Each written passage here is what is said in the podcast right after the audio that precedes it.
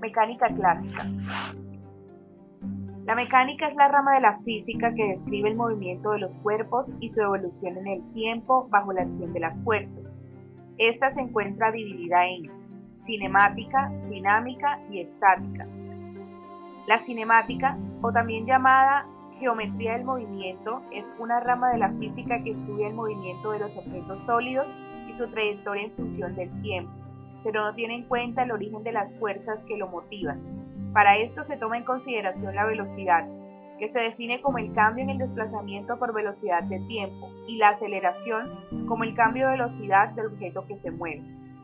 La dinámica, por otro lado, es una rama de la física que estudia la relación entre las fuerzas que actúan sobre un cuerpo y los efectos que se pueden producir sobre el movimiento de los cuerpos.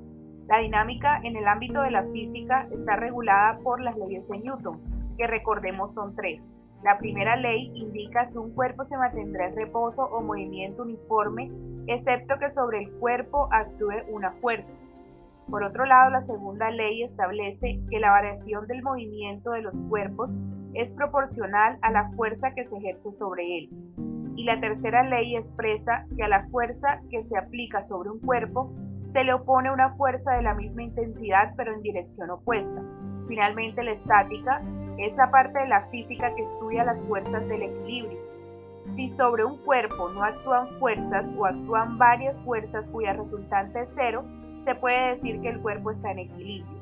Si un cuerpo está en equilibrio, significa que está en reposo o se mueve en línea recta con velocidad constante. Para un cuerpo en equilibrio, la fuerza neta es cero.